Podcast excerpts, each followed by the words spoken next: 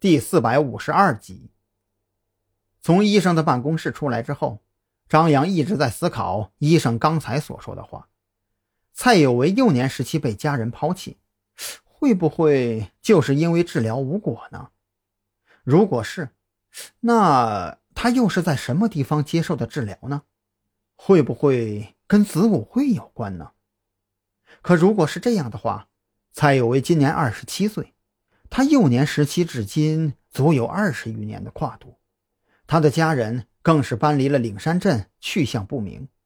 当年到底发生了什么？可不是那么好调查的呀！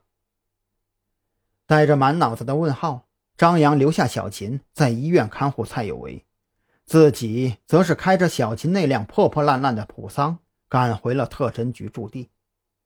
韩大还是跟往常一样坐在门卫室喝着茶，看到车里坐着的是张扬，这才慢悠悠起身给他开了门进。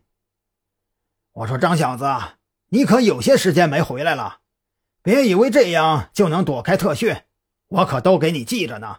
缺多少啊？等你调查结束之后，全都得给我补回来。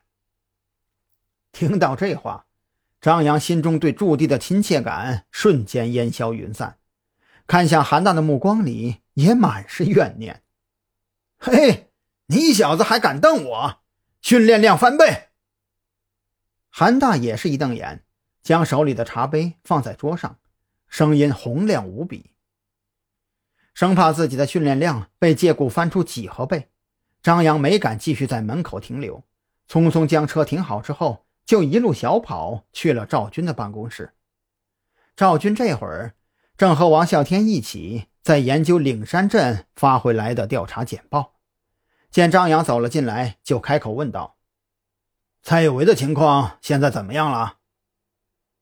杨巅峰的病症倒是得到了控制，但是他不肯配合医生的检查和治疗啊。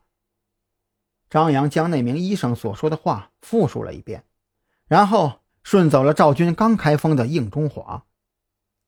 我说你小子烟瘾越来越大了呀！王啸天嘿嘿笑着，没心没肺地调侃起来：“小青跟赵队一样啊，每天早上起床，好家伙！”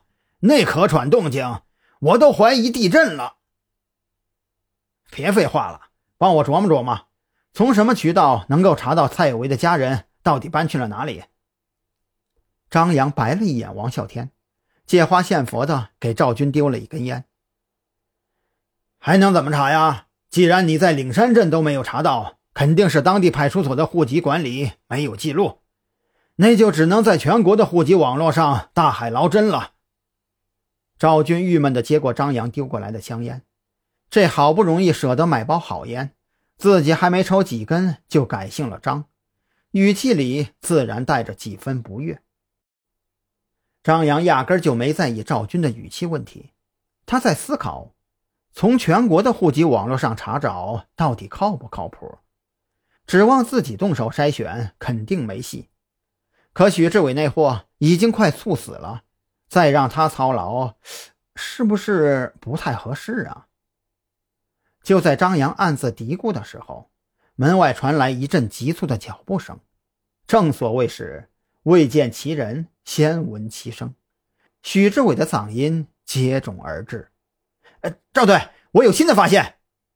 许志伟如此喊着，一把推门冲了进来，这才看到张扬也坐在办公桌旁的沙发上。哎，老张，你怎么也回来了？哎，那正好，我懒得再给你发邮件了。你几天没睡了？张扬却是黑着脸，一把将许志伟按在沙发上，反手夺过他手里拿着的文件袋。许志伟，我希望你能够正视一下自己的身体状况。如果你累倒在工作岗位上，我们的调查进度会更慢。快别扯淡了，就因为岭山镇的事儿。赵队也快三天没合眼了，我好意思休息吗？徐志伟翻着白眼，他心里很纳闷，为什么自己稍微熬一下就憔悴的跟鬼似的？赵军分明比自己还疲惫，却看起来不甚明显，莫非是因为赵军本身就脸黑？